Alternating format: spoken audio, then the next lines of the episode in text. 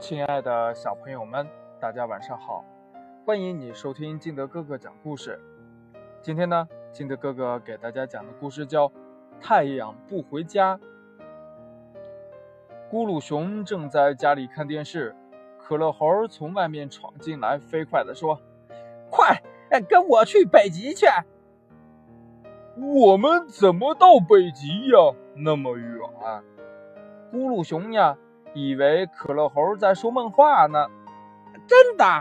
可乐猴说：“熊猫博士发明了一艘飞船，组织了一个北极旅游团。有几个团员呢？”咕噜熊问。“就咱俩，再加上熊猫博士。”可乐猴说。“其他人呐都不愿意去，可我想你那么怕热，到那边去避避暑也不错呀。” 还是你了解我呀！呵呵。咕噜熊把电视关上，拉着可乐猴就向外走。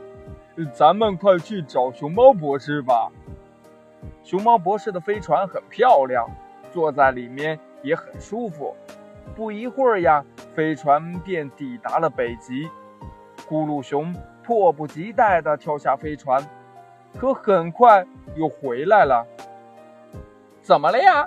可乐猴很纳闷呀，咕噜熊哆嗦着说：“外外外面，它太凉爽了，跟跟跟在冰箱里边似的。我还穿着短袖呢。”可乐猴这才想起来，北极夏天的温度大多在十度以下，立马说：“飞船里有毛衣，你赶紧穿上吧。”大家在北极这儿看看，那儿玩玩，都忘记了时间。过了很久，可乐猴发现已经晚上九点多了。可奇怪的是，太阳啊还不落山，依旧挂在天空上。你们的肚子不饿吗？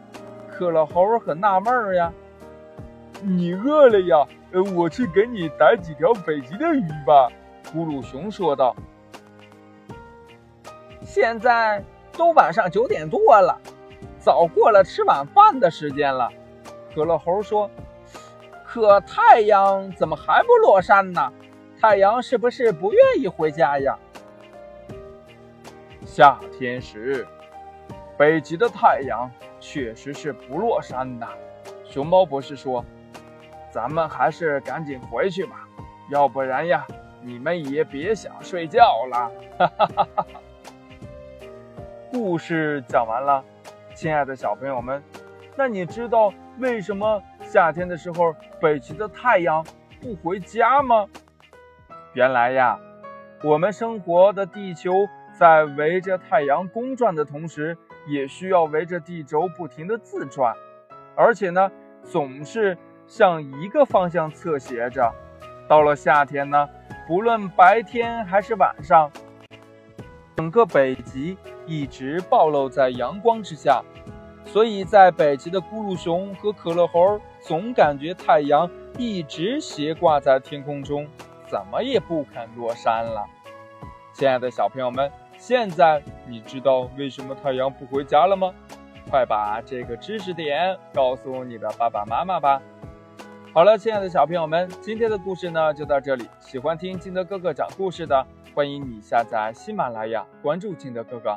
同样呢，你也可以添加金德哥哥的个人微信号码，我的微信号码是幺三三三零五七八五六八。好了，亲爱的小朋友们，我们明天不见不散，拜拜。